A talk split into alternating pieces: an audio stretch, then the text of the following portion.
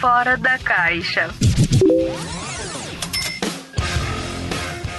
Salve, salve investidores! Está começando mais um episódio do Fora da Caixa, o podcast com ideias de investimentos fora do comum no mercado financeiro. Eu sou Eduardo Guimarães, sou sócio responsável pela área de análise de ações da Levante Ideias de Investimento e agora estou sempre aqui com o Bruno Benassi, especialista de ações. Hoje a nossa convidada é a Bea Aguilar, a gente já se conhece faz tempo. Ela é agora analista de ações com certificado CNPI, uma das principais influencers digitais. Ela é criadora do canal Papo de Bolsa e fala muito sobre investimentos né, e educação financeira para pessoa física. É um prazer aqui receber a Bea e, claro, o Bruno Benassi. Vamos falar aqui de ações né, e dar a nossa visão aqui sobre o mercado. Tudo bem aí, Bruno? Como é que tá? Fala pessoal, tudo bem? Fala Bea, tudo bem? Fala pessoal, um prazer estar aqui com vocês hoje. Vamos bater um papo sobre mercado, sobre as coisas que a gente enxerga, o que a gente está fazendo. Enfim, é um prazer. Bom, para começar, né, Bea? Talvez tenha gente que não te conhece ainda, né? Você é mais famosa, vamos chamar assim, né? Influencer digital, coisa chique. Agora também tirou o seu, seu CNPI, né? Então ela pode sim recomendar. Então se apresenta um pouquinho, né? Fala quem é a Bea é, e depois, enfim, como você chegou até aqui, né? A gente fala que é bloco história para contar. Edu, é muito engraçado porque o famoso de hoje em dia é muito diferente do famoso de antigamente, né? Antigamente você ser famoso era você ir lá no Domingão do Faustão, era você aparecer na TV e tudo mais. E quando a gente fala de famoso hoje, sei lá, basta você estar tá na internet e fazer alguma coisa que você alcance um pouquinho de pessoas, né? Enfim, é isso basicamente que eu faço. É, meus primeiros investimentos aí eu fiz lá em 2011. E então faz pouco tempo, né? Eu sei já quanto tempo você tá no mercado, né, Edu? Então eu sou um bebê nesse mercado, tem muita coisa para aprender ainda, mas claro que já levei vários tombos, já consegui aprender bastante coisa. Sei que tem um caminho longo pela frente, mas hoje eu compartilho, então, um pouco dessa minha experiência e algumas coisas até mesmo mais teóricas sobre bolsa de valores, principalmente com foco em renda variável lá no meu canal Papo de Bolsa, para tentar fazer com que todos esses CPFs novos que estão entrando agora em bolsa de valores, eles não se sintam tão perdidos e até mesmo se sintam um pouco acolhidos, né? Porque eu tenho certeza que se eu que entrei depois, quando eu entrei, não tinha tanto conteúdo assim pra gente estudar, Imagina quando você entrou há alguns anos atrás, né? Então, hoje esse conteúdo está muito mais uh, acessível, as pessoas estão conseguindo aprender, às vezes, de casa, sozinho, vendo vídeos, lendo, por exemplo, inclusive todos os materiais que vocês da Levante disponibilizam. Então, acho que hoje o acesso à informação está um pouco mais fácil, mas claro que todo mundo tem que fazer um filtro sobre tudo isso, né?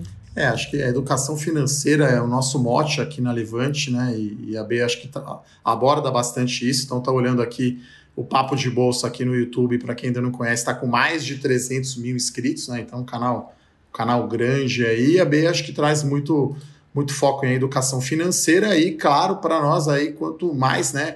Mulheres tiverem acesso à bolsa, melhor, né? Acho que foi um, sempre um mundo aí muito dominado aí pelo universo uh, masculino e agora até no nosso canal aqui, o podcast Fora da Caixa, a gente tem aí quase 30% aí da nossa audiência as mulheres né, ouvindo e contribuindo para esse aumento de investidor pessoa física na Bolsa. Hoje temos aí 3 milhões né, de contas ativas, talvez em CPF seja um pouco menos, esse número vem cada vez mais crescente e uma demanda, acho, cada vez maior, né, Bia, por educação financeira.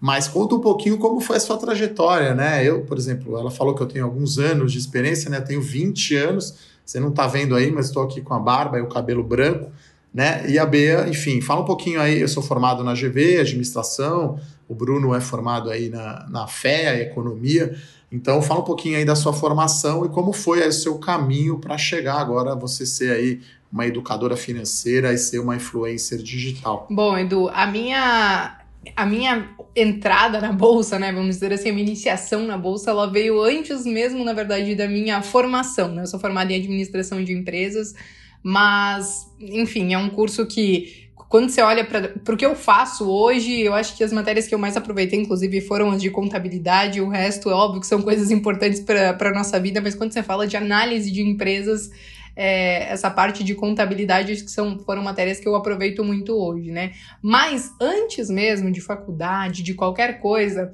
é, essa questão de bolsa de valores, de investimento, ou até mesmo a própria questão da educação financeira, de você saber que você tem que guardar dinheiro, saber que você tem que, enfim, saber administrar o seu dinheiro, isso eu sempre tive dentro de casa, né? Então, eu tenho uma família e um pai, né, que trabalhou no mercado financeiro, trabalhou no mercado de capitais, sempre foi da área financeira e sempre teve esse estímulo, então, dentro de casa de, olha, vamos trabalhar, vamos guardar dinheiro, vamos investir assim que possível. Então, isso sempre esteve inserido dentro da minha vida, o que eu sei que não é a realidade da maioria dos brasileiros. A maioria dos brasileiros não tem essa educação financeira, é, nem em casa e muito menos nas escolas, né? Então, esse meu contato em vamos cuidar do dinheiro, vamos investir dinheiro, isso sempre veio desde cedo, desde o meu primeiro emprego, que foi com 15 anos de idade.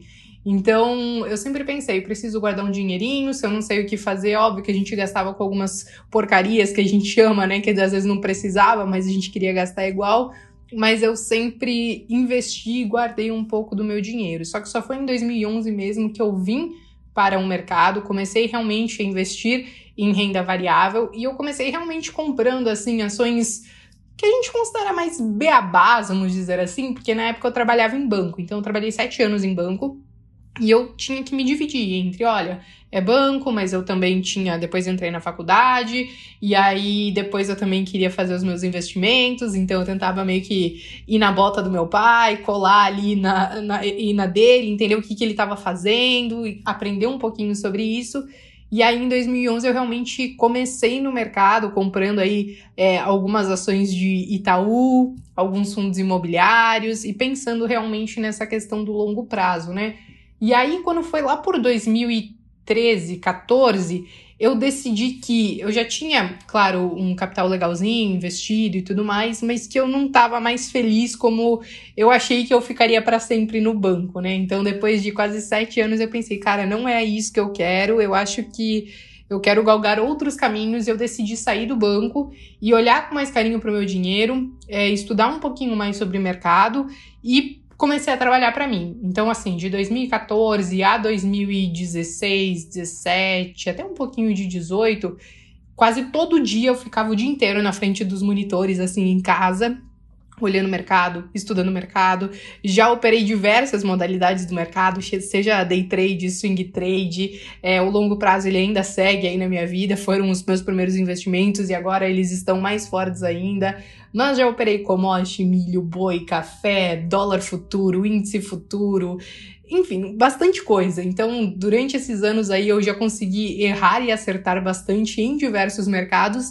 E eu acho que faz parte do aprendizado porque através disso eu consigo ir moldando a minha filosofia de investimentos e que eu digo que o que eu faço hoje não necessariamente tá cravado que eu vou fazer isso pro resto da vida, porque a gente tá sempre aprendendo e a gente sempre pode aprimorar tudo isso, né? Legal é, você falar de cada um tem o seu estilo, né? Acho que vem essa primeira pergunta. Eu lembro quando eu te conheci, né, algum tempo atrás, um evento lá da Levante, e daí você falou que investe 100% em renda variável, né? Então a gente aqui prega diversificação, principalmente no longo prazo. Então eu sempre falei, olha, é muito risco, né? Enfim, então, se você puder falar um pouquinho aí dessa, vamos dizer, entre aspas, filosofia, se você mudou um pouco depois da crise, aí, depois do tranco né, que, que a renda variável tomou é, com a quarentena, com a Covid.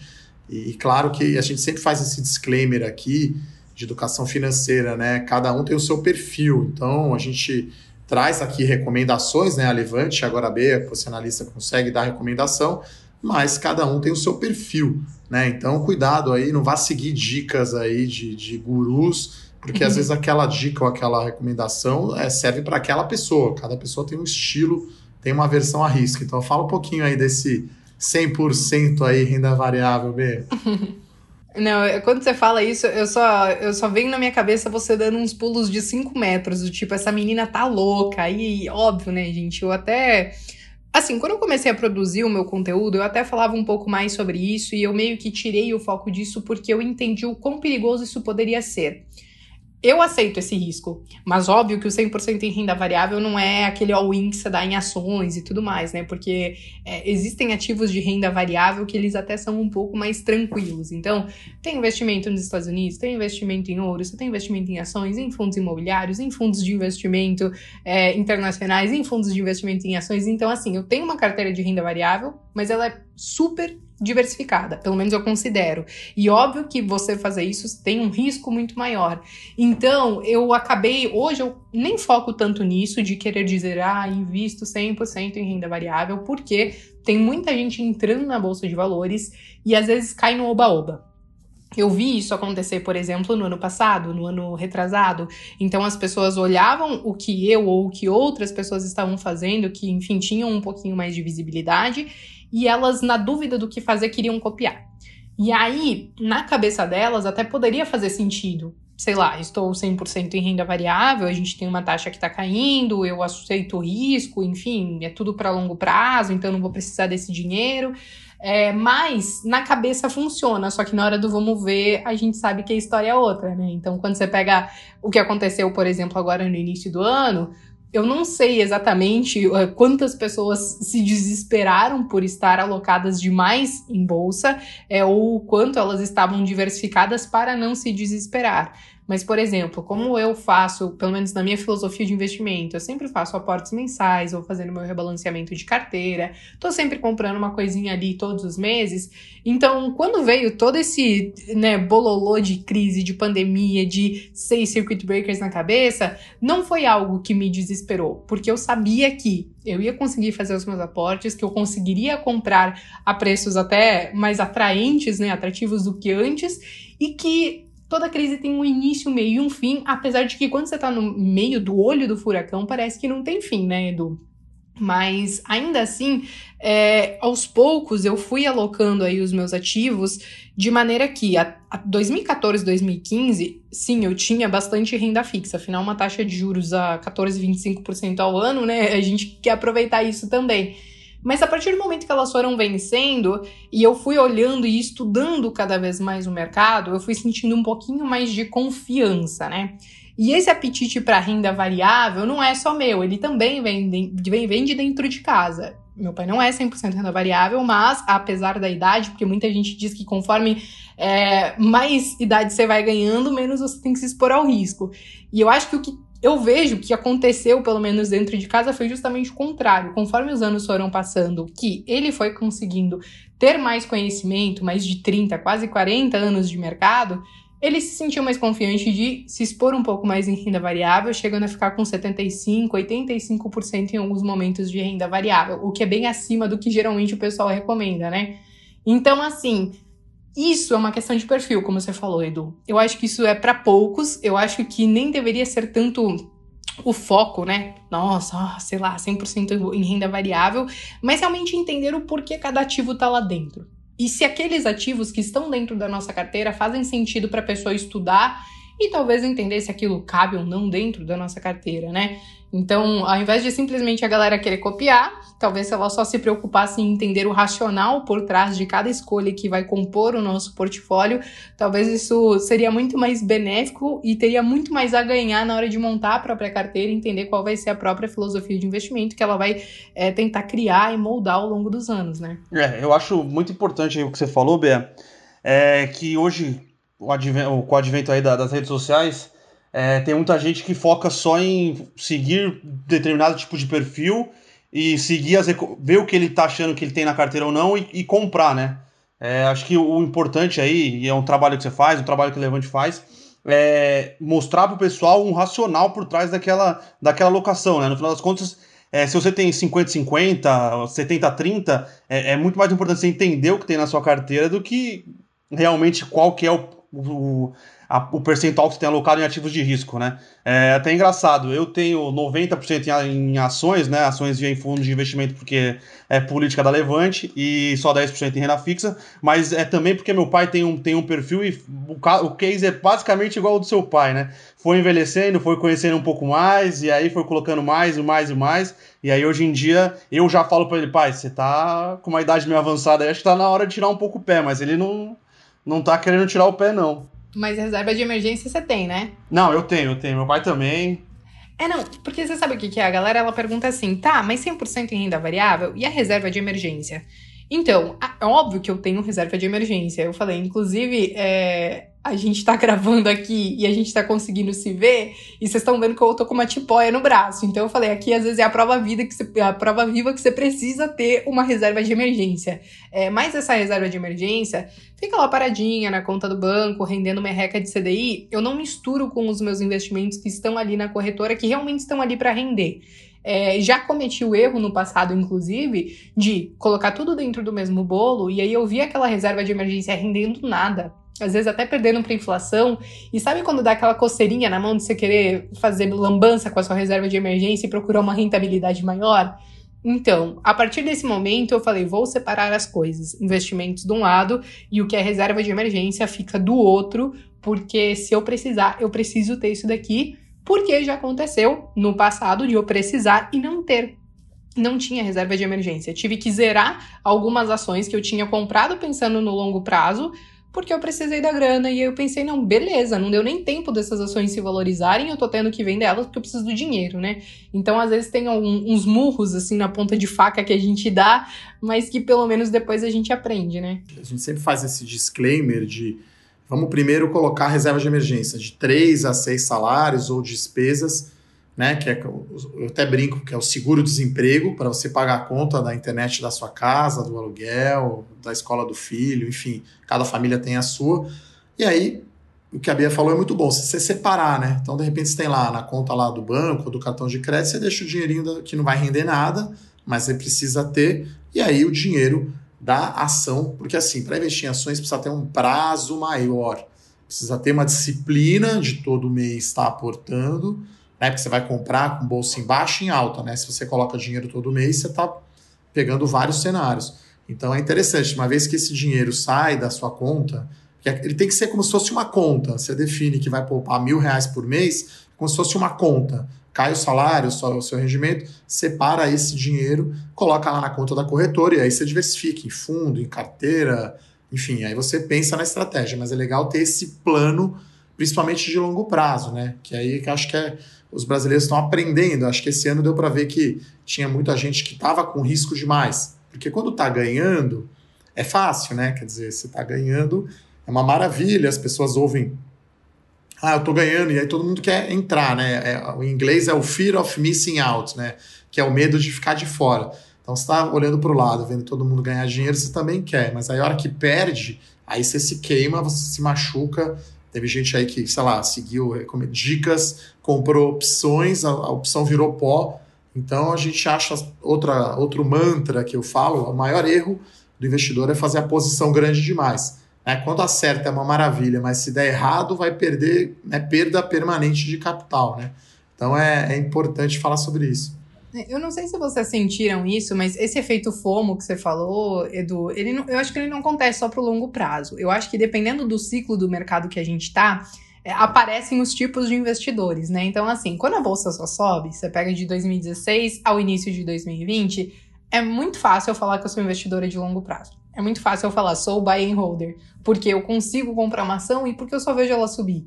E aí, quando vem a crise, é, muita gente provavelmente tinha muita gente mais alocada do que deveria, é, aí tremeu na base, zerou porque, né, por medo de perder mais dinheiro, mas ao mesmo tempo, esse mercado que é mais volátil, que é o mercado de crise, aí eu sempre vejo que começa a surgir também é, os investidores de curto prazo, para tentar aproveitar essas assimetrias.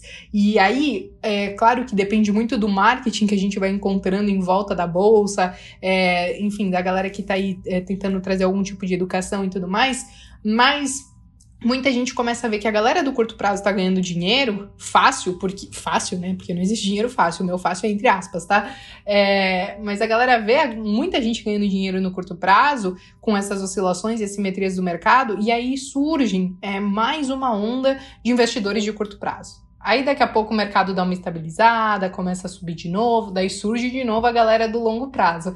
Então esse fear of, uh, enfim, o efeito FOMO, né? Acho que serve tanto para o curto como para o longo prazo, mas também depende do, do momento do mercado, do ciclo que a gente está passando, né?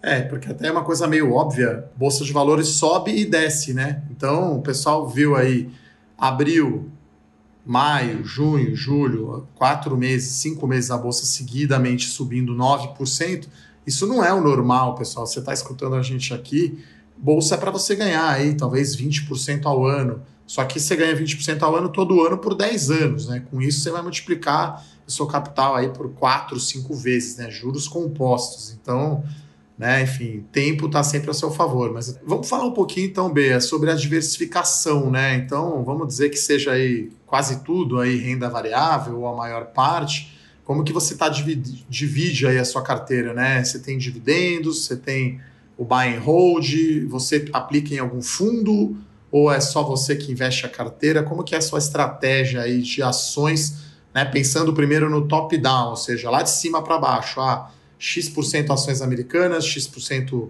Ibovespa, fundo imobiliário, fundos de investimento. Bom, vamos lá, Edu. Eu vou trazer é, como ela está hoje, mas como eu estou buscando deixar ela para daqui algumas semanas ou daqui alguns meses também. Uh, por quê? É, investimento lá fora, nos Estados Unidos, é algo relativamente novo para mim. Então, tem um pouquinho mais de um ano que eu comecei a explorar um pouquinho mais o mercado lá fora, mandei um dinheirinho para lá e comecei a fazer alguns investimentos lá. Então, eu comecei com muito pouco. Mandei 5% do meu capital para lá e comecei a investir, entender é, alguns ETFs, né? Então, porque lá os ETFs pagam uh, dividendos. Uh, coloquei também algumas ações da XP e tal. E fui montando uma posição. Hoje, os meus investimentos no exterior, eles estão com quase 15%. Só que a minha régua ela vai subir um pouquinho porque eu quero levar eles para os 25%. Por quê? Outros 25%, eles estão em fundos de investimento, sendo que, na verdade, eu só tenho três fundos de investimento. Um é uh, o Trend Ouro, então ele investe em ouro ou em ativos atrelados ao ouro, né? Não necessariamente no, no contrato de ouro. Uh, tenho também o Western Asset US 500, que ele também é, é atrelado ao mercado, né, ao S&P e tudo mais, mas ele também tem parte do tesouro na carteira. E também tenho um bocadinho no Alasca, que é um fundo de ações. E aí as, as pessoas perguntam, Bia, por que, que você tem um fundo de ação se você tem a sua carteira de ação? E aí eu digo que, olha, eu gosto de ter a minha estratégia com as minhas ações ali, que a gente vai falar a seguir, que um pouquinho é dividendo, um pouquinho é crescimento e tudo mais. Mas eu gosto de ter é, uma estratégia um pouco, aliás, bem diferente da minha, mas que, óbvio, envolve um pouquinho mais de risco e que também traz um pouquinho mais de volatilidade. Foi aí que entrou o Alasca, né? Então eu tenho ele há alguns anos, nós já tivemos anos muito bons, é, tivemos anos ruins também, como tá sendo esse ano, é, mas assim, é um pedacinho pequenininho, né? Mas então hoje eu tô com é, essa parcela em fundos de investimento. E o restante, né, que está é, em torno aí de 65%, aí está dividido entre as minhas ações e fundos imobiliários. Fundos imobiliários eu tenho muito pouco, sabe? Eu tô com só dois fundos imobiliários na carteira, os dois somados, eles não chegam aí a 5%. Eu realmente gosto de olhar para as ações, eu gosto de analisar as, as ações e entender que por mais que, como pessoa física, a gente tenha uma participação tão pequenininha, né? Mas que eu tô, estou me tornando sócia daquelas empresas. Então, a minha cabeça é muito disso e por isso que eu tenho uma preferência um pouco maior é, pelas ações. E aí, dentro dessa carteira de ações, aí tem de tudo um pouco. Tem é, as empresas que eu chamo de cacaiada, que são aquelas empresas é, um pouco suspeitas, que as pessoas pensam assim: como uma analista vai colocar uma empresa assim na carteira? Tipo, socorro né? Como que você tem esse tipo de empresa? Então, esse tipo de empresa tem uma parcela bem pequenininha dentro da minha carteira, que se der tudo errado, como inclusive uma deu, e a gente pode falar dela depois, deu muito errado, é, não vou morar embaixo da ponte, não vai comprometer toda a minha rentabilidade do ano, tanto que deu muito errado e ainda assim eu tô com rentabilidade positiva esse ano. É, tem um outro lado da carteira também, Edu, que ela é pensando para dividendos, então quando eu pego a minha carteira hoje de ações, é, ela realmente está bem meio a meio, assim. Eu acho que hoje a parte de dividendos está com mais ou menos uns 55% dentro daqueles 65, né? Então, uma parte é dividendos e a outra parte aí é, se divide entre empresas de crescimento e essas cacaiadas que eu chamo, né? Então, a parte dos dividendos, eu gosto dela e eu acho que com o passar dos anos, esse é um pedaço que ele vai aumentar dentro da minha carteira. Por quê? Quando eu penso na minha carteira de investimentos, é óbvio que eu penso no ganho de capital, mas eu penso em quero construir um patrimônio que lá na frente eu consiga ter geração de renda passiva.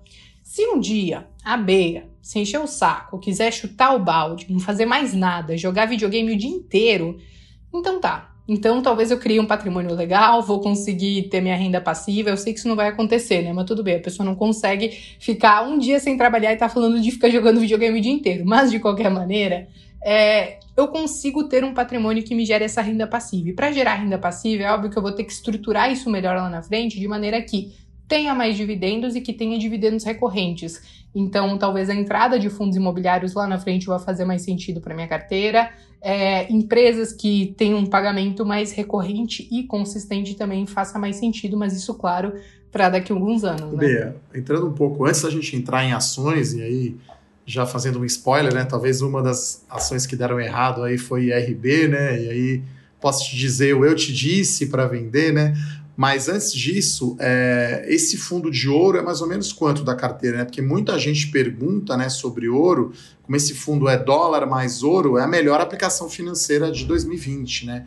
Então, quanto da sua carteira que você tem em ouro, em ouro dólar, né? E esse fundo da Western, né? Que na verdade replica o SP500, né? Então seria aí uma estratégia passiva, né? Você poderia investir também no IVVB11, né? E aí mais uma pergunta, se você considera a BDR, que agora acho que em outubro a bolsa reduziu o lote padrão de 10 para 1 e aí investidor que não é qualificado vai poder comprar o BDR, porque você tem dois jeitos de investir em ação, ou índice ou ativo, né? Então, fala um pouquinho. Então, a parte de fundos, como ele tem três fundos ali, a maior parte ainda está com o Western. O Western ele é uma posição já mais antiga que eu tenho, que eu também acho que eu tenho já mais de três, quatro anos que ele está na minha carteira. Então, ele é um que eu fui montando uma posição maior. O ouro, ele entrou no início, foi no início desse ano, fim do ano passado, que eu comecei a colocar ele na carteira, porque na minha cabeça eu entendi que, olha, ter um pouco de ouro sempre não vai fazer mal.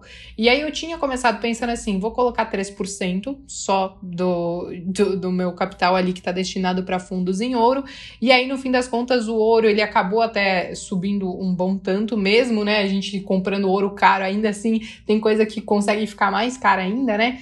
Mas hoje ele dentro da minha carteira, considerando o Western, o Alaska e esse trend, só que o trend é só o ouro, tá, Edu? Não, tem o trend ouro e tem só e tem o trend ouro dólar, né? O meu é só o trend ouro. Então, hoje ele tá com aproximadamente 30% dessa minha carteira de fundos. E a maior parte ainda tá com o Western, né? É, só, só uma dúvida aqui, Bea. Ah. Quando você tava é, na parte de, de investimento no exterior, é, você pensou em comprar o ETF de ouro lá fora ou você preferiu simplificar, entre aspas, e, e colocar na XP? Porque, digo simplificar, entre aspas, porque abrir conta na corretora lá fora e investir nos Estados Unidos também é muito fácil. Parece, eu, eu abri lá também, eu parecia uma criança numa loja de doce, assim. É, são tantos ETFs, tantos ativos, você fala, cara, não sei o que eu, não sei o que eu vou fazer. Então, na verdade, eu fui começar a descobrir os ETFs de ouro depois que eu comecei a olhar o portfólio dos fundos de ouro. Aí eu falei, não, agora já, já comecei no fundo, aí eu falei, não vou olhar aqui o que, que tem. Aí você pega é, alguns fundos de ouro e eles têm, acho que dois, três ETFs lá de ouro e eu só fui descobrir isso depois, porque o mercado lá fora é muito grande. É muito grande, é muita coisa para você olhar. Você tem infinitos ETFs, você tem ETF de tudo. Você quer ETF só de empresas de saúde, você tem. Você quer ETF só de empresa de cannabis, você tem também. Então, assim, é um mercado muito grande. Eu não olhei os ETFs antes do fundo, né? É, mas ainda assim eu tenho olhado ainda para o fundo porque ele é relativamente acessível, assim. Então, hoje com 100 reais você vai lá e coloca. É, eu nem sei exatamente qual é o preço dos ETFs de, de ouro lá, do, lá, fora, né? Mas a gente também tem que considerar que você vai acabar mandando dinheiro em dólar, né? E aí, no fim das contas, o dólar nas alturas como tá agora também já tá um pouquinho judiado. Mas ainda assim, boa parte dos aportes que eu tenho feito nos últimos meses é, tem sido lá fora também, né? Não só porque a minha carteira, quando eu olho aqui para o Brasil, porque todos os meses eu tenho que fazer o rebalanceamento dela, né? Ah, sei lá, uma ação subiu muito, a outra caiu muito, eu tenho que entender o que que tá ali bem desbalanceado para entender onde que eu vou fazer meu aporte para tentar reequilibrar tudo. E aí a minha carteira aqui, eu consegui deixar ela um pouquinho mais equilibrada, mas como eu tô querendo subir a régua dos investimentos no exterior, então eu tô tendo que mandar mais grana nos últimos meses lá para fora. Mas não cheguei a considerar ETF de ouro. Ainda não. É, mas tem, tem, tem muitas oportunidades lá uhum. fora. É, é, é inacreditável. Como talvez esse é, o fundo de ouro é, é, fácil de colocar na XP, então talvez não, não valha, não valha a perda de tempo em olhar lá fora, né? Já que é tão fácil aqui. É que acho que essa é uma, uma segunda onda, né, pessoal? Acho que a primeira onda é, sei lá, ter 5 milhões de pessoas na bolsa aqui, e aí você vai poder comprar ETF, é, BDR aqui, e depois vai ter uma segunda onda que, que eu acho importante, né? Mas, enfim. É... E falando aí de, de ação americana, por enquanto você está então no passivo, praticamente SP500, você não está fazendo carteira de empresa americana, né? Não, você sabe que eu comprei, por exemplo, eu comprei umas ações da XP, não consegui pegar no IPO, peguei logo depois ali. Essa daí ela deu uma boa de uma valorização.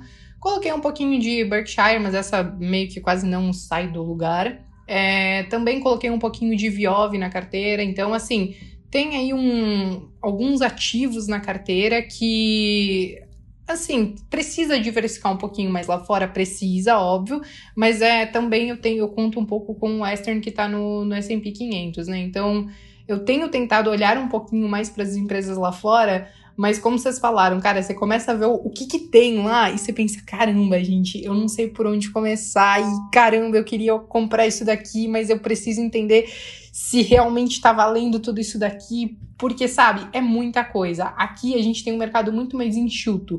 Você pega que a gente tem 300, 400 empresas e que dessas 300, 400 empresas, sei lá, tem 50, 60 que a gente vai olhar e vai dizer assim, nossa, legal, presta, não sei se chega a tudo isso.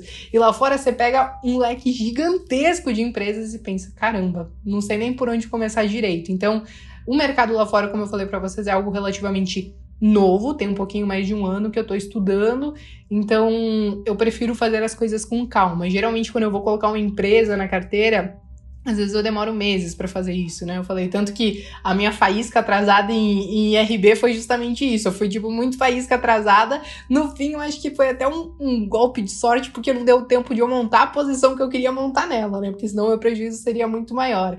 Mas eu, às vezes, demoro meses analisando ali algum ativo para decidir se eu vou colocar ou não na minha carteira, né?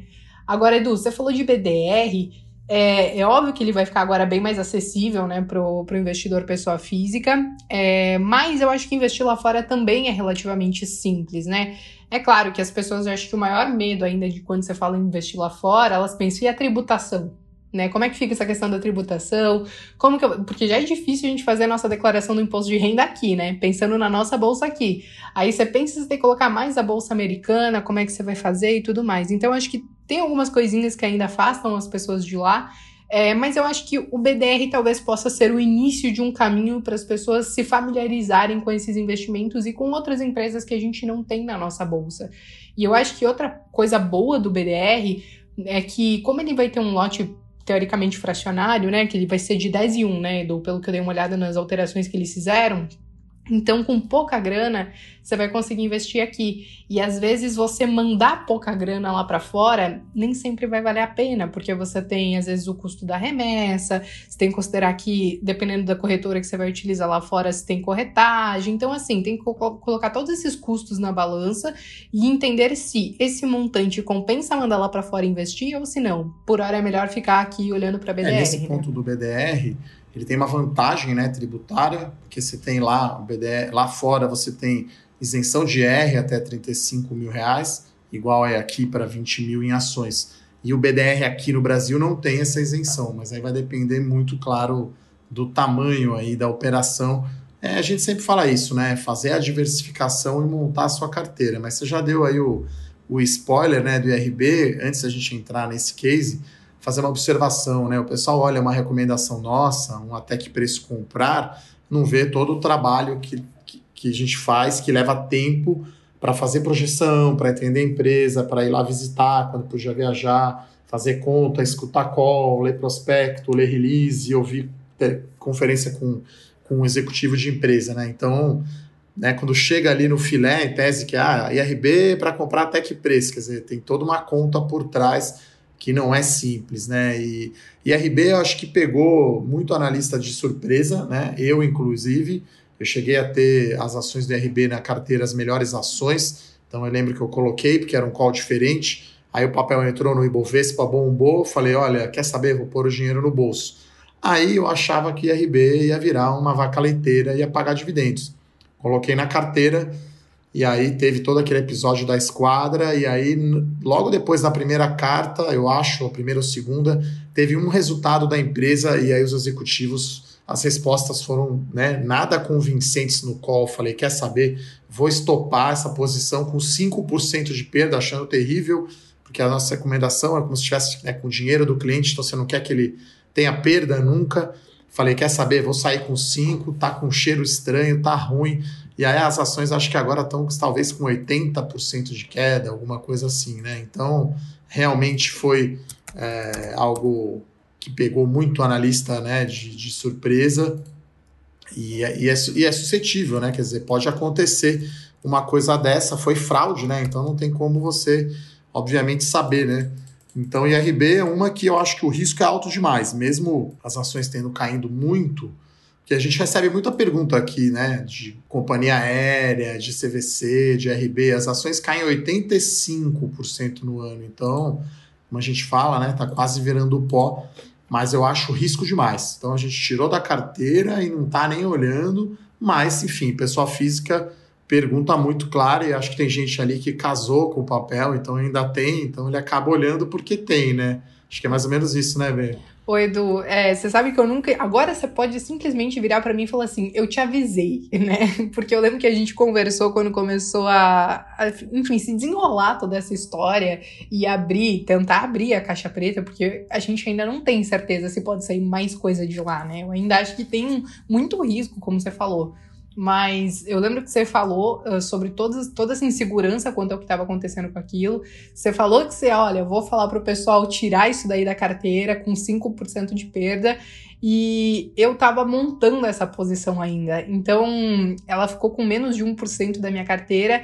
E eu acho que, talvez porque é um peso tão pequenininho, eu acabei não te dando ouvidos e deixei ela se desvalorizar tudo que ela se desvalorizou.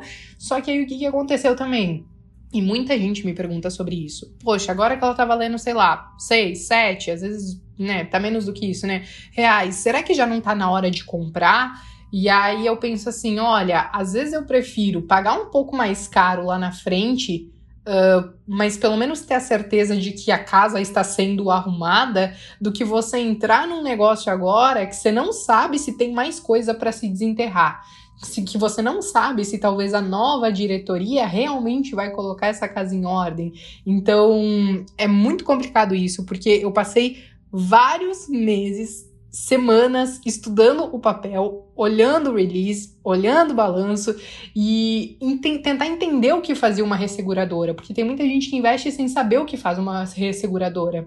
E eu tento investir é, depois que eu entendi o que aquilo faz. Então, por isso que eu digo que eu fui meio faísca atrasada, né? E ainda assim, é, faísca atrasada, óbvio que perdi dinheiro, mas eu acho que eu poderia ter perdido muito mais se eu tivesse terminado de montar a minha posição, que provavelmente ela, o que eu estava tentando destinar para ela era de 5 a 6% da minha carteira. Então, teria sido uma trolha bem grande se eu não tivesse é, sido tão faísca atrasada. Mas ainda assim, né, errei. Eu falei, acho que é normal a gente errar, mas a diversificação nesse sentido eu acho que faz muita diferença, porque ao mesmo tempo que você pode errar em alguns papéis, você pode acertar muito em outros, e dependendo do peso que cada ação tem dentro aí da sua carteira, é, ainda assim, nem tudo está perdido, ou na verdade, em um ano de pandemia, de crise como a gente está vivendo, ainda assim você consegue ter uma carteira positiva, né? O investidor, acho que gosta muito, né, em geral, brasileiro em geral, de dica, de fofoca, então eu não sou contra os calls especulativos, né? Então,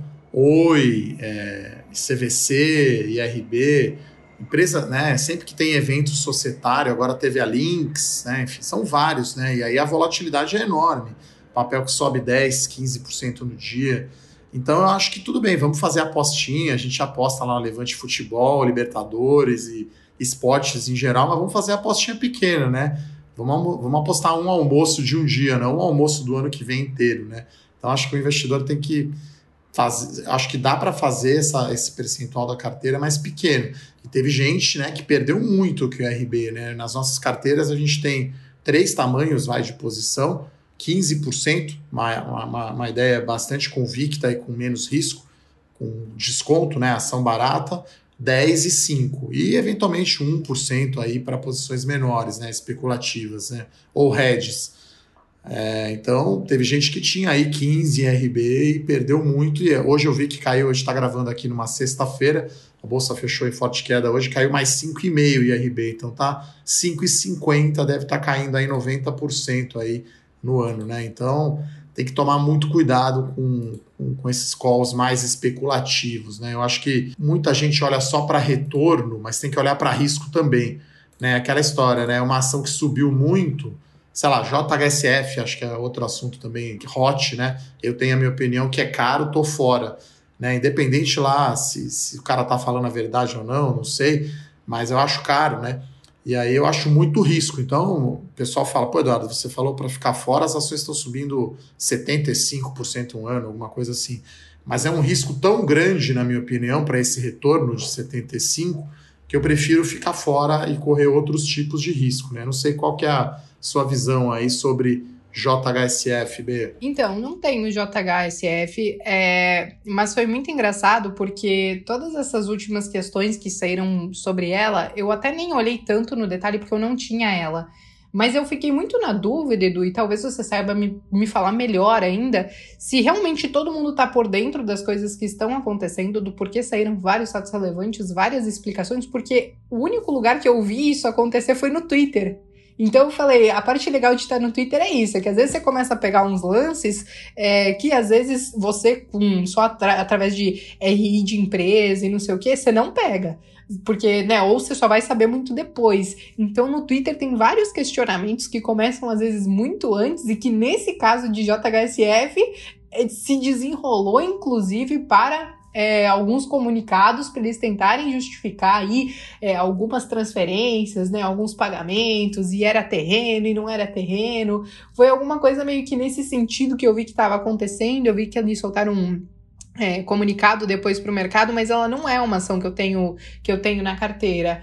Mas quando você olha para a JHSF em si, o, o, business dela, né? Você vai olhar lá, sei lá, é, o público de alta renda que ela trabalha, eu acho, eu acho que é um bom business, mas eu nunca parei para estudar a ação em si, para olhar toda essa parte contábil, para entender aí todo o potencial dela e por conta disso ela nunca entrou na minha carteira. É, a JHSF, né, para quem, enfim, construtora, né, incorporadora imobiliária, tem é a empresa de dono, né? Então, todas as construtoras aí, tudo empresa de dono. E aí existe uma coisa que chama transação com parte relacionada, né? Então, eu como sócio da Levante, eventualmente a Levante pode fazer um negócio comigo, pessoa física, né? Então, se a coisa é boa para a Levante, não tem problema o Eduardo fazer transação com a Levante de parte relacionada. Precisa o conselho da empresa aprovar, precisa ter ciência, né? A família Auriemo, que é a dona da JHSF, é muito rica, né? Tem muitos terrenos, então faz parte eventualmente da negociação. Mas a questão é que, né, não foi informado, né, para o conselho.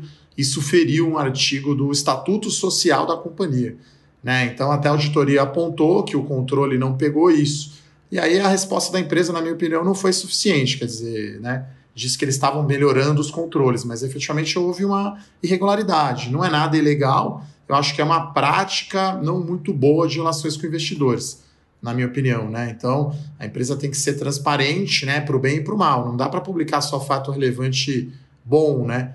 Tem que publicar o ruim também, eventualmente, né? Então, houve essa discussão que surgiu no Twitter, né? E a gente acompanha.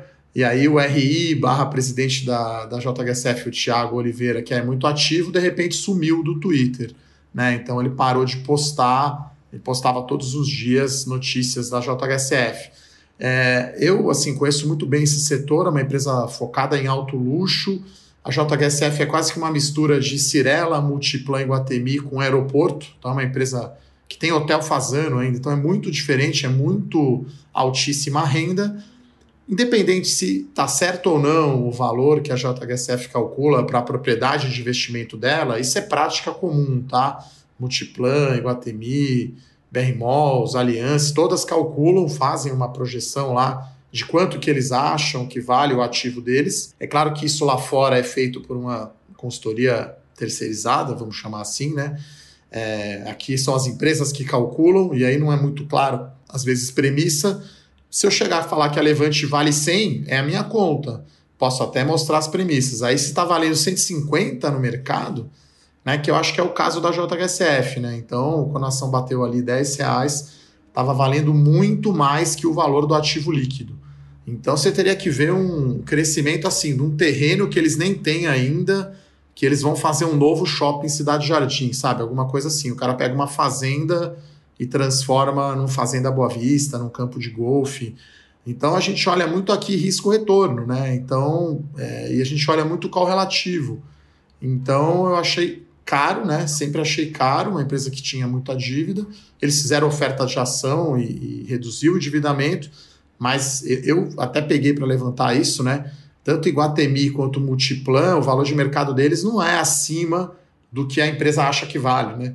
Estou confiando a princípio na conta que eles estão fazendo. E aí o valor de mercado da empresa está muito acima do que eles acham que vale. Então eu acho muito risco. E aí a outra ação que ficou aí queridinha, né? Acho que Oi, é, Via Varejo, JHSF, talvez RB, são as ações aí que as pessoas físicas mais têm, né? E aí o cara entra ali, sempre sobe, aí as pessoas acham que vai continuar subindo para sempre, não conhecem tão bem, não tem ideia se está caro ou está barato. Como diz um amigo meu, que é juiz aí em Santa Catarina, por sinal, brincando, né? Fala, né? A mulher fala para ele assim: você quer ser feliz ou ter razão? Né? Então o cara vê a ação só subindo, ele não quer ficar de fora, ele compra. Então a minha visão de JHSF é essa. A gente prefere outras empresas aí no setor de incorporação imobiliária. É uma empresa diferente, né? Toda empresa que é muito diferente tem vários negócios, é mais difícil de entender. Eu trabalhei na Clabinha, a Clabinha era assim, né? Com vários negócios. Até eu estava vendo no Twitter agora, tem gente que acha que a Clabinha é uma empresa de commodities. Não é. Né? A Clabin faz o cartão que vai na embalagem longa vida da Tetra Pak. Única empresa da América Latina que faz esse cartão. Então não é commodity, né? Só uma empresa da América Latina inteira faz esse tipo de produto. Então o mercado tem dificuldade de entender empresas estranhas no bom sentido, né? Que tem vários negócios. Então, JHSF, acho que essa é a minha visão. É, é que ela está numa empresa de ciclo longo e, a, e o pessoal está embutindo um, um, uma possibilidade de valorização numa empresa que está no ciclo longo, né? É, então, é muito difícil você comprar uma empresa que vale mais do que ela vale hoje, né? Na teoria a JHSF é isso.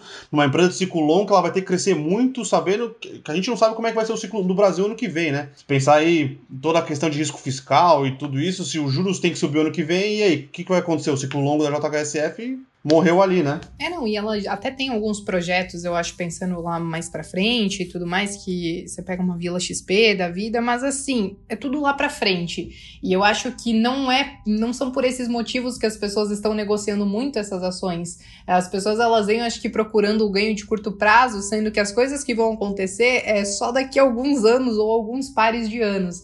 Então, quando você fala dessas empresas que o Edu falou agora, seja Via Varejo, Oi, JHSF e tudo mais, você olha que elas. Uh, uma vez a gente tinha, a gente ainda tem, tá? Petrobras e Vale como é, ações com grande volume de negociação na Bolsa de Valores. Mas quando você vê via varejo, às vezes ganhando dessas empresas no volume de negociação, isso é algo muito surreal, porque você pensa assim, caramba, era uma empresa é uma empresa que ainda está num processo de turnaround, mas ao mesmo tempo as pessoas estão girando muito. E será que elas realmente entendem que isso é um projeto de longo prazo?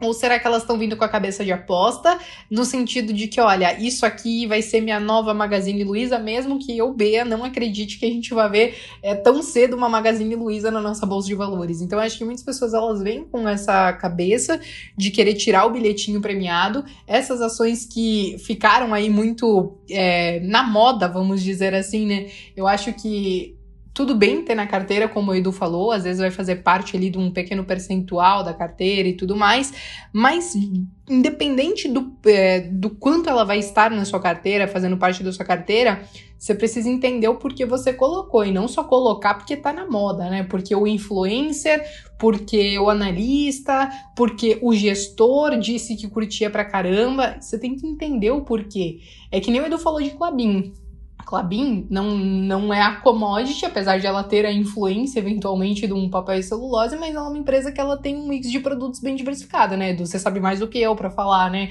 Então, eventualmente, por mais que você tenha é, um problema ali com, com o preço da celulose, ainda assim ela produz embalagem, produz um monte de coisa que ela consegue ainda assim é, manter ali uma, uma receita, eu acho que até não necessariamente estável, vamos dizer assim, mas eu acho que ela é menos volátil do que uma própria Suzano, que eu acho que é muito mais dependente, né, do, de uma celulose.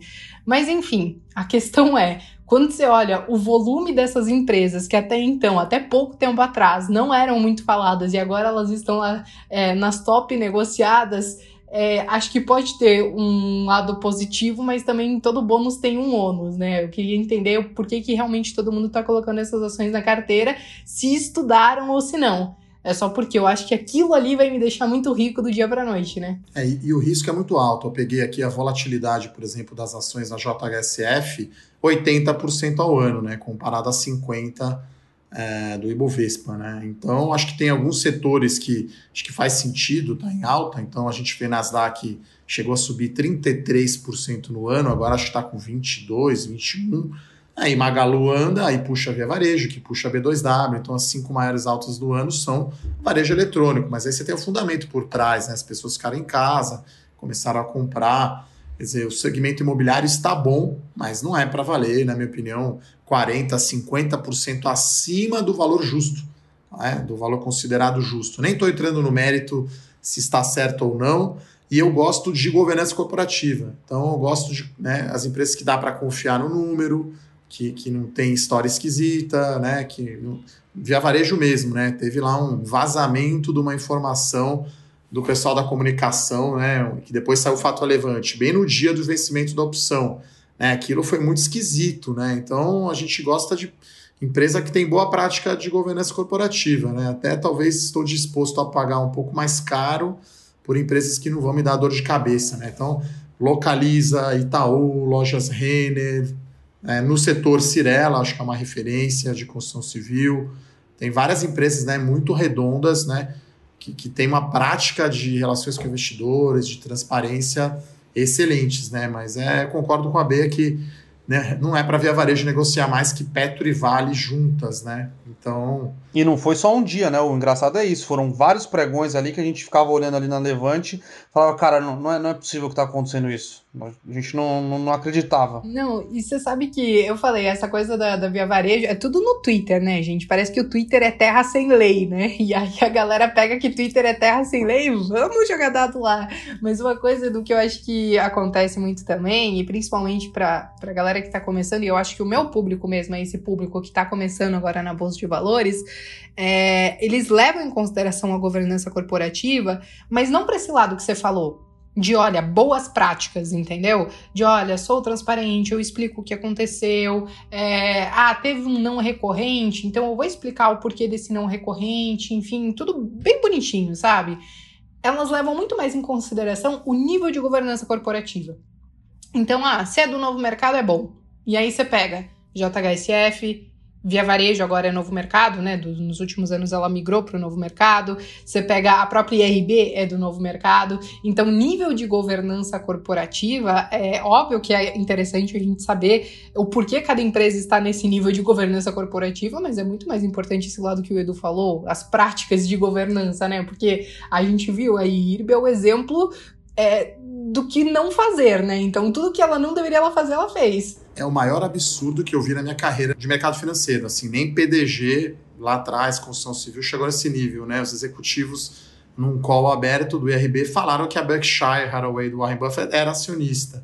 Aí no dia seguinte o Warren Buffett negou, disse: nunca fui, não quero ser acionista do IRB. As ações caíram 20, 30%. Então, uma fraude assim enorme, do tipo Enron, assim. Então, até um filme interessante aí para falar depois no bloco vida fora do condado, né? Os mais espertos da sala. Então, de repente, dá para fazer um filme aí daqui a um tempo sobre IRB, né? Coisas que realmente são absurdas, né? Então, acho que pode ser um filme ou uma novela mexicana. Eu falei, porque a emoção que, que a galera sentia acompanhando todos os episódios de IRB era muito maior do que Maria do Bairro, Marimar e Maria Mercedes, né? Quem aí na década de 90 foi noveleira aí de SBT sabe do que eu tô falando, mas eu falei, muita novela mexicana é algo que a gente não esperava ver no mercado, porque a gente pensa, poxa, você tem vários órgãos, órgãos regulando o mercado, você tem toda essa questão da governança corporativa que as empresas precisam seguir, você tem toda a questão da auditoria, e ainda assim muita coisa pode acontecer e que foge do nosso controle, né? Então, mais uma vez, vale reforçar que a diversificação às vezes te salva desse tipo de coisa, porque ainda assim o sistema ele pode falhar ali no meio em alguma ponta, né? É, lembrando que a IRB tem um ponto a mais, ele tem a SUSEP, né? Olhando para ele, nem, nem a Suzep. A Suzep comeu uma bola gigante aí, né? Do, é, de quando ela precisava ter de, de reserva técnica, isso. Então a própria Suzep. É, foi um caso realmente passou batido por todo mundo aí, analistas, eu inclusive, né? Fiz até o meia-culpa, porque tem gente que acha que não tem erro, né? Tem sim, né, pessoal? Então a gente erra também. Claro que a gente precisa acertar mais do que erra, a gente tem conseguido mas não tem como acertar todas, então a diversificação acho que realmente aí é o último almoço de graça. Só uma última coisinha, eu falei uma coisa sobre essa questão da reserva técnica, o que eu fiz foi tentar entrar no site da SUSEP e entender o que eles consideravam reserva técnica, porque na época eu mandei e-mail para o RD da, da RB e o que eles responderam é que eles iriam ajustar isso e tudo mais, porque alguns ativos, teoricamente, é, enfim, não podiam fazer parte lá da, da reserva técnica deles, né? Que foi aquela, aquela resposta padrão, acho que meio para todo mundo e para o mercado que eles deram na época, né? E aí eu falei, vou entrar na parada da SUSEP e tentar entender só que mesmo a gente olhando o que vale e o que não vale dentro da SUSEP é confuso. Então é muito difícil você pensar que talvez a pessoa física que não tem tanto tempo assim para se dedicar no mercado e ler as normas da SUSEP e ler todos os balanços de IRB que você vai pegar isso no meio do caminho, né? Então acho que isso é muito mais um trabalho realmente para o analista, para o gestor, como uma esquadra fez, como o Edu faz de, de avaliar, e ainda assim é muita coisa que você tem que olhar nos detalhes para entender o que não pode e o que não pode, né? Aquele mercado que ela atua, você tem uma SUSEP regulando, você precisa entender quais são as normas dela, aí você tem que confrontar isso com tudo que ela está fazendo, é um baita de um trabalho que dificilmente a pessoa física vai fazer, né? É, legal agora a gente, vamos passar pro, a gente chama aqui o bloco de mata-mata, né? Mata-mata. Aí a gente sempre faz um disclaimer, né? Que aqui não é uma recomendação, tá? Então eu vou perguntar para a B aqui entre duas empresas aí qual que ela prefere, né? Então a gente faz esse disclaimer que não é recomendação, como a gente já falou, tem todo um trabalho por trás, e só porque você prefere uma empresa a outra, não quer dizer que seja ruim a outra empresa. Então, começando aqui em bancos, né? Acho que tem aí dois clássicos aí, né? O primeiro é, nos bancos grandes, né? Então, Banco do Brasil versus Itaú, Bea, qual que é a sua preferida aí? Eu vou contrariar, acho que a maioria, eu vou dizer que é Banco do Brasil, porque é a posição mais antiga que eu tenho na, na que permanece, né, mais antiga na minha carteira, porque o Itaú, no fim das contas, eu vendi aí no meio, né? Banco do Brasil tá com um bom yield e permanece na minha carteira. É, o que ela está se referindo aí, pessoal, o yield é o retorno em dividendos, né? Então, mesmo o lucro do Banco do Brasil caindo, a ação está quase 35%, 40% de queda no ano, então o retorno de dividendos fica bem atrativo. A Bea já falou de XP, né? Então vou perguntar aqui então, BTG versus XP aí, qual que é a favorita ação da Bea? Polêmica? Eu não sei, eu, eu tenho XP na carteira, então eu sigo com com a XP na carteira. Eu acho que eu acho que ela é bem diversificada aí nos seus projetos e eu acho que tem muito para crescer ainda junto com o mercado, né? Não que BTG também não vá crescer junto com esse movimento do mercado, mas eu conheço melhor XP, então acabei colocando ela na carteira. É, tá tendo aí um, um aumento da concorrência aí entre né, a empresa do Benchimol e a empresa do André Esteves, né, os dois bancos, corretoras barra fintechs. Eu estou estudando ainda, estou fazendo as minhas contas, mas eu acho que estou mais propenso ao BTG, mas ainda não tenho uma opinião formada, eu acho que vai depender também muito de preço eu acho que o BTG tem uma exposição maior a mercado de capitais, né? Emissão de ações, IB, algo mais institucional e, claro, a XP, acho que é a grande referência, obviamente, de investidor pessoa física. Não, e tem o lado que a própria XP já subiu pra caramba desde o IPO, né? Então, talvez alguns meses atrás no IPO o preço até era um pouquinho melhor do que é, era agora, né? Verdade. Indo agora para varejo eletrônico, né? Até, enfim, você já falou um pouquinho aí de Via Varejo, né? Via Varejo versus Magalu, qual que é a sua favorita aí, Beia? Então, aqui tá na carteira, é a Via Varejo. E aí a pessoa deve estar tá pensando, meu Deus, como assim, né? Eu falei, não, óbvio que Magazine Luiza é um negócio surreal, né? Às vezes a gente até comparar parece um pouco injusto, mas pensando na composição da minha carteira, ganho de capital e no que eu estudei de via varejo, que eu acho que ela pode vir a fazer, então eu acho que o meu ganho, ela pode ser grande ali na, na via varejo, então hoje eu tô com ela na carteira. E para fechar, né, o mata-mata, é, vamos falar um pouquinho de empresas de dividendos, né? Então sempre vem à cabeça aí empresas do setor elétrico, né? Então Taesa versus a catarinense Engie Brasil, antiga Tractebel. Qual a sua favorita? Então, eu sei que a Taesa é a maior pagadora de dividendos, mas hoje eu fico com a Engie. Eu acho que ela tá bem diversificada é, no que ela tá fazendo na questão de, de energia e tudo mais, trabalhando com as energias renováveis. E ela tá ali na minha carteira. Ela não tá com um yield tão bom como uma Taesa da vida, mas acho que isso é um trabalho de longo prazo. Só que eu acho que esse quadro, Edu, é um pouco sacanagem, porque você perde umas ações que você tem que escolher uma, e sendo que eu teria as duas, ou talvez eu tenha as duas na carteira, né? Mas tudo bem. Essa é aquela fogueira, assim, você tipo escolher qual que eu. perguntar pra mãe qual filho ela gosta mais, né? Meio sacanagem, mas acho que é legal, porque assim, aí a pessoa sai do muro, né? Que no caso de Thaís é uma transmissão de energia elétrica muito mais estável e a Engie Brasil, que eu gosto também bastante, comprou a transportadora de gás da Petrobras, tem geração, está investindo em energias renováveis, né, eólica, solar, diversos projetos. É uma empresa talvez tenha uma das melhores governanças corporativas aí do setor elétrico. Então, realmente esse bloco é meio sacanagem aí. E aí vamos falar das empresas mais mico, vamos chamar assim. Pensei numa agora, Oi ou IRB. Qual que, se bem que a Oi agora está muito melhor, né, do que estava um ano atrás. Acho que a Oi até agora, como vai vender mesmo o negócio móvel para o consórcio Vivo, Claro e TIM, né? Tá bem melhor a Oi, mas Oi ou IRB? Você continua confiante aí no IRB ou não? Então, eu vou, eu vou te dizer que agora chega o ponto de, de inflexão, né? Eu falei, porque uma época eu dizia assim, não invisto em Oi, sigo não investindo em Oi, mas se tivesse que escolher as duas, eu acho que eu estaria muito mais tranquila com a Oi, porque eu sinto que o lado de lá tá muito mais claro pro mercado do que, o, do que a IRB, entendeu? Do que o RB. E RB tá ali o, o, o, dinheiro da. Ficou só o dinheiro da pinga, né? O dinheiro da cachaça ali. E se tivesse que escolher qual é a cachaça que eu queria tomar, eu acho que ia preferir a, da Oi ali. O dinheirinho poderia ir para ela. É um projeto de longo, longuíssimo prazo. Eles falaram que talvez o retorno com fibra venha para quase 10 anos, né? Para daqui 10 anos. Então Óbvio que muitas pessoas também olham para Oi pensando no curto prazo, mas eu sei que os projetos são de longo e tem aí, tinham vários fatores que precisavam dar certo para ela conseguir melhorar um pouco a situação dela. Algumas coisas realmente vêm acontecendo e dando certo e tem que continuar assim, né? É, mas hoje, quando eu olho o que está acontecendo com a Oi, até questão de governança e nível de transparência, eu tô sentindo mais confiança nela, viu, Edu? É, eu acho que mudou bastante o case de Oi, né? Eles fizeram, a administração da empresa fez algo poucas vezes eu vi no mercado, né? Vendeu lá a participação na Unitel, da Angolana, reduziu dívida com o banco, cortando né, 55% do valor, vai vender o negócio móvel, realmente era um risco altíssimo, agora é um risco médio, baixo, médio.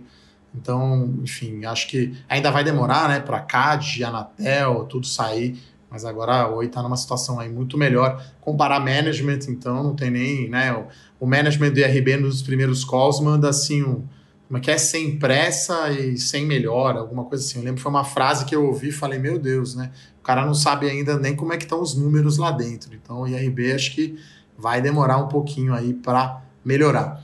Então, com isso, a gente fecha aqui o nosso bloco mata-mata. A gente vai agora conversar um pouco como é a B aí fora, né? Aparentemente ela toma bastante risco também na vida pessoal, no bom sentido. A gente está gravando aqui, ela está com uma tipóia, então a Bea está lá em Chapecó, então é outra coisa fora da caixa, não está no eixo Rio-São Paulo, está lá no glorioso estado de Santa Catarina, que na minha opinião é o melhor do Brasil. Então, o que, que a Bea faz aí fora do mercado? Como você se machucou aí? Conta pra gente. Vida fora do condado. Olha, muita gente pode ter ouvido o podcast e deve ter pensado, essa aí faz lambança no mercado. Mas na vida real, assim, fora do mercado, acreditem, gente, eu consigo me superar, eu tô de parabéns, porque, assim, eu adoro praticar esporte. Então, assim, eu já fiz de tudo um pouco, assim. E agora essa tipóia que você falou, Edu, foi um pacote que eu tomei de bicicleta aí na última semana. É, a gente começou a pedalar aí durante essa pandemia, porque aqui, pelo menos em Chapecó, você tem muitas trilhas no interior. Então, foi um, uma alternativa ao esporte, onde talvez não tivesse aquela aglomeração e que eu pudesse sair um pouquinho de casa. Porque, como eu trabalho em casa há seis anos, aí quando você acaba de trabalhar e você quer esparecer, você ainda está dentro do seu trabalho, que é a sua casa. Então, a bicicleta foi uma alternativa. E aí, depois de um pedal aí de quase 30 quilômetros no fim de semana, levei um pacote, quebrei a clavícula em três pedaços, tô com uma placa e uns pinos aí, é, e vai aí pelo menos algumas semanas para eu poder me recuperar e voltar ativo e entender qual vai ser o próximo osso que eu vou quebrar, porque esse não foi o primeiro e eu tenho quase certeza que não será o último. Já quebrei cotovelo jogando futebol, é, já é, trinquei osso jogando tênis, então assim a pessoa, como você falou, toma risco, ou aliás, não mede os riscos que ela pode correr, principalmente quando vai praticar esporte, porque é muito sangue no olho, sabe, gente? Acontece. É interessante, né? E agora, assim, nessa fase, você deve estar fazendo físio, não está podendo sair. O que, que você está fazendo aí para relaxar, né? Você está no seu escritório aí. Eu, esse fim de semana, vou para Ubatuba, vou pegar onda um pouco, preciso sair de São Paulo um tempo. Bom que não está tão calor, acho que não vai estar tá tão crowd. O que, que a B está fazendo aí agora que está aí com, com a tipóia, não pode pedalar? Então, o que, está, o que, que você está lendo ou assistindo de série aí que você acha legal falar para o pessoal? Então, então, eu tô trabalhando bastante muito bom, óbvio, né? Adoro trabalhar. Eu falei, quando você faz o que você gosta, você não tem muita hora para as coisas. Mas, é, eventualmente, quando eu começo a dar uma desacelerada, eu gosto muito de jogar videogame. Então, eu, eu tenho alguns jogos ali mais indies no Play que eu gosto de jogar. O último que a gente zerou foi o The Last of Us, que é um jogo de zumbi. Que esse aí, se você conseguir zerar o jogo e não infartar, então você nunca mais vai ter um problema do coração na vida. É, então, esse tipo de coisa eu faço nas minhas horas vagas, principalmente agora que tô um pouquinho mais de molho. É, tem um livro, Edu, que eu comecei já tem um tempo e eu acho que eu vou acabar ali em 2053. Não é livro de mercado, que é A Revolta de Atlas, da Ayn Rand e tem mais de mil e poucas páginas, é um tijolo aquele livro, é, enfim, é um, é um romance, vamos dizer assim, mas ele traz um pouquinho da política, né, porque a Rand, ela é, enfim, é, pende para o liberalismo, enfim, eu estou tentando estudar um pouquinho sobre essas coisas, então esse é um dos livros que eu estou lendo, sei que vai demorar para conseguir acabar ele, Séries aí, a gente assiste bastante coisa e teve um filme que a gente assistiu ontem, que eu acho que é o que mais está sendo comentado essa semana, que é o Dilema das Redes Sociais. Acho que é esse o nome, não sei se vocês chegaram a ver. Esse eu não vi, não. Enfim, né? de repente é um tema bem atual, né? Será que tá falando dos influencers e falando das dicas? Tá, Tá, tá, também, Edu, porque assim, ó, é muito legal, porque eles é, pegam ex-funcionários tipo de Facebook, Google, é, enfim, YouTube e tudo mais, e eles uh, realmente fazem como se fosse um documentário, mas retratando algumas coisas que acontecem aí é, no nosso dia a dia, de como as redes sociais e como a internet trouxe coisas boas, mas ao mesmo tempo, principalmente para essa geração que veio agora, que é a geração Z, né? Que veio aí depois de 96, anos 2000, como elas estão sendo influenciadas negativamente pelas redes sociais. E uma coisa, mas eu não quero dar spoiler, só assistam isso, gente. É melhor. Como chama o filme então? Dilema das redes sociais? É, o dilema das redes sociais. É. Só assistam, porque é, no fim você chega à conclusão que você já tá tão envolvido com toda essa tecnologia que você não tem muito o que fazer, além de aceitar que você é meio que um cordeirinho dessa tecnologia que a gente tem hoje, né? Que todo, todo bônus vai acabar tendo um ônus, né? É, até acho que, enfim, tem um outro documentário que eu assisti, chama The Great Hack, né? Que é de hacker, que conta sobre a, a, a eleição do Trump, né? Então para mim, no fim de semana, também desligar um pouco do celular, do WhatsApp, das redes sociais é, é essencial, né? Então, acho que precisa de um detox digital às vezes, né? Então, é, acho que é bem, bem importante isso. O problema é que a gente vai fazer detox digital no Netflix. então, né? É, ou, ou, no esporte, né? Acho que o detox digital é no esporte. Até eu recebi aí é, aquelas coisas de WhatsApp que vem, né? Netflix, você gasta mais tempo escolhendo do que assistindo, né? Achei Sempre. genial. Né? Porque você, a não ser que seja algo, sei lá, esse ano eu acho que é o melhor, série que eu vi foi a do Michael Jordan, né? O arremesso final. Então, fantástico. Então, quem não assistiu, Esporte Michael Jordan, 10 episódios, então não é uma novela sem fim, né? Não é tipo Game of Thrones, sete temporadas, sei lá quantas. Pra ter uma decepção ainda, né, no Game of Thrones aí. É, enfim, eu gosto muito de esportes, né? Então, essa parte boa aí da, da semi-abertura, né? Então tem, já teve final do West Open, já voltou NBA, voltou Champions, enfim. Parte boa mais ou menos, né, do seu time aí. O São Paulo continua dando um papelão, entendeu? Então, mas é isso. É bom que eu não preciso me preocupar. Pelo menos não foi o Flamengo é, ontem, então... gente. Poderia ser pior. O Flamengo foi o muito Flamengo pior foi ontem. Bem pior, perdeu 5 a 0 Então eu costumo brincar aqui, se eu shortear São Paulo, eu vou acertar sempre, quase, né? Nos últimos 10 anos, short São Paulo tá, tá dando, dando muito.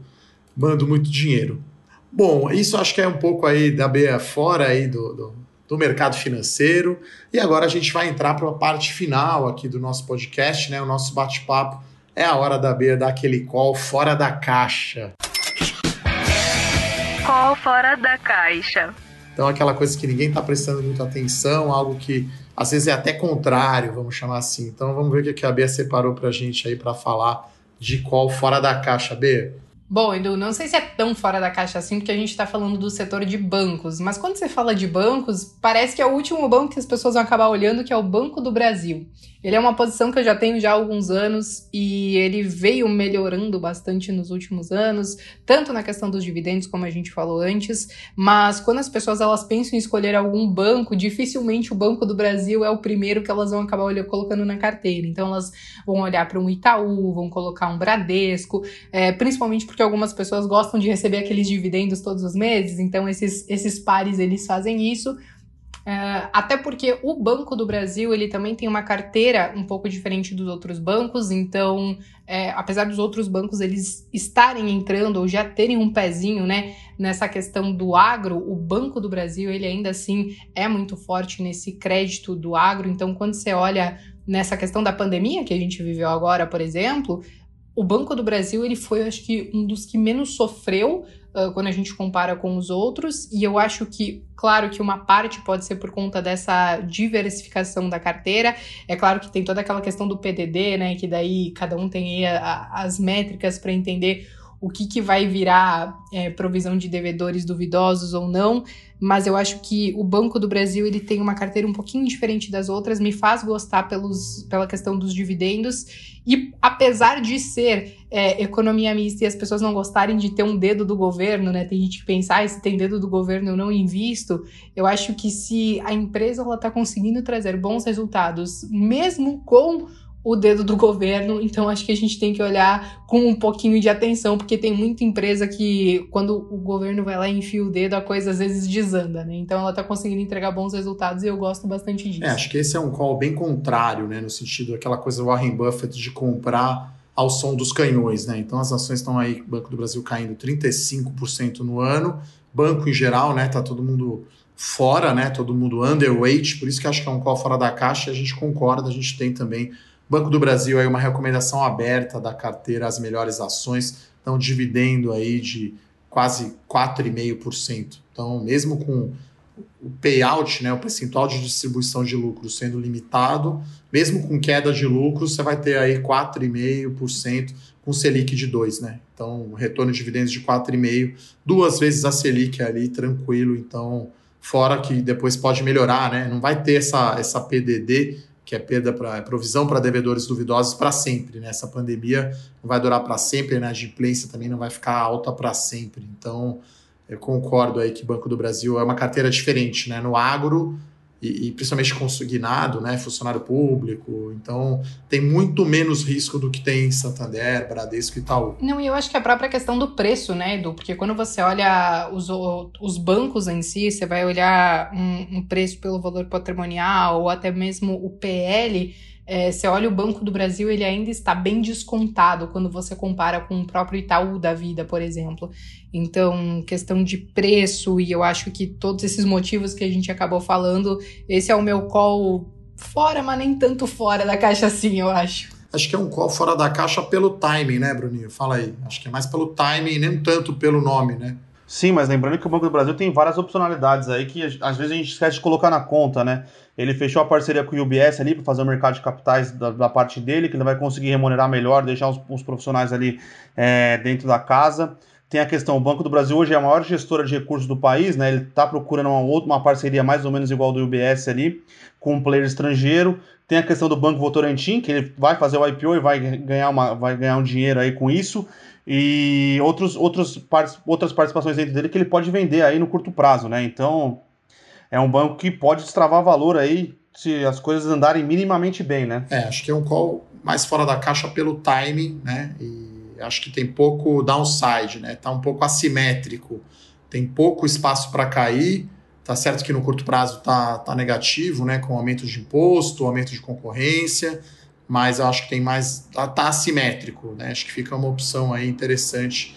E aí, enfim, você tem que comprar, às vezes tem que ser contrário, tem que ir antes. É tipo ir embora antes da balada. Tá no auge a balada, você já sai antes, você sai no melhor momento. É aquela coisa quem pega a onda sabe você falar que tá na melhor hora do mar, né? Então, essa é a melhor coisa, melhor sensação que tem, às vezes o investidor precisa fazer isso. Bom, com isso a gente chega aqui ao final do nosso bate-papo, né? Uma pena aqui, foi bate-papo bem legal, passou rápido o tempo. Não sei se a Bea tem uma mensagem final aí sobre educação financeira, de repente para a audiência feminina aqui do nosso podcast Fora da Caixa.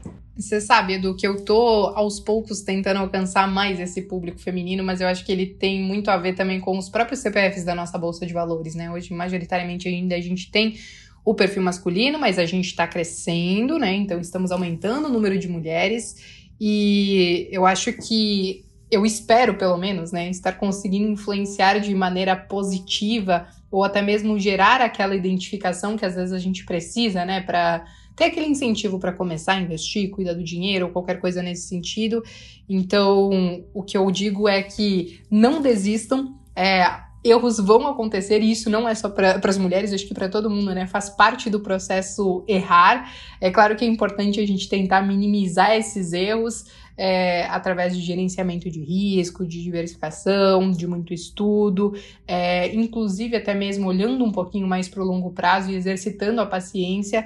É, mas o que eu diria para todo mundo que está começando agora é não se culpem de errar, né? Eu acho que muita gente é, tem esse medo de errar porque você perde dinheiro, mas eu acho que os maiores aprendizados acabam vindo disso daí. Então, só usem isso a favor de vocês e não esqueçam realmente de pensar no longo prazo. Só que para isso a gente tem que exercitar muito a paciência, porque o longo prazo não é um ano, não são dois anos, não são cinco anos, né? Vão ser muito mais do que isso. E acho que é isso, viu? Pô, Bia, excelente mensagem final aí. Acho que não acrescentaria nada. Vou ver se o Benassi tem um ponto ali para acrescentar, Bruninho? Última mensagem aí para a gente finalizar o podcast? O que a Bea disse é, é, fundamental e acho que uma coisa que ela deixou bem clara aqui no, no podcast que a gente acredita é que é, é importante você ter pares ali para ter as ideias, né, acompanhar as ideias, mas é sempre muito importante você investir, você estudar o que você está investindo, né? Que eu acho que que é fundamental aí para o sucesso do investimento em longo prazo. Eu acho que, lembra naquela época de escola que quando a gente tentava dar Ctrl C, Ctrl V no trabalho do coleguinha, o professor pegava e te zerava a nota? Então, isso pode acontecer no mercado financeiro, porque às vezes o risco que eu posso correr é diferente. Eu posso estar perdendo dinheiro numa empresa, mas a composição da minha carteira aceita eu estar perdendo dinheiro momentaneamente naquela empresa. Então, o Ctrl C, Ctrl V não vale para o trabalho de escola é, e também não vale para o mercado, né? Tem que ser feito de uma outra maneira. É, acho que cada um tem o seu perfil. Então, acho que isso é o mais importante. Aí você precisa definir a sua estratégia, saber o seu nível de risco e aí procurar se informar o máximo possível, né? E a gente aqui, tanto a Levante quanto a Bea, né, com o papo de bolsa, enfim, trazendo educação financeira, estudo e discussão aí sobre ações. Então é isso, pessoal. Gostaria de agradecer então a presença da Bea e do Bruno. Com isso a gente encerra aqui mais um episódio do podcast Fora da Caixa. Obrigado, Bea. Obrigado, Bruno. Valeu. Valeu, pessoal. Obrigada. Até mais. Valeu, pessoal. Fora da Caixa.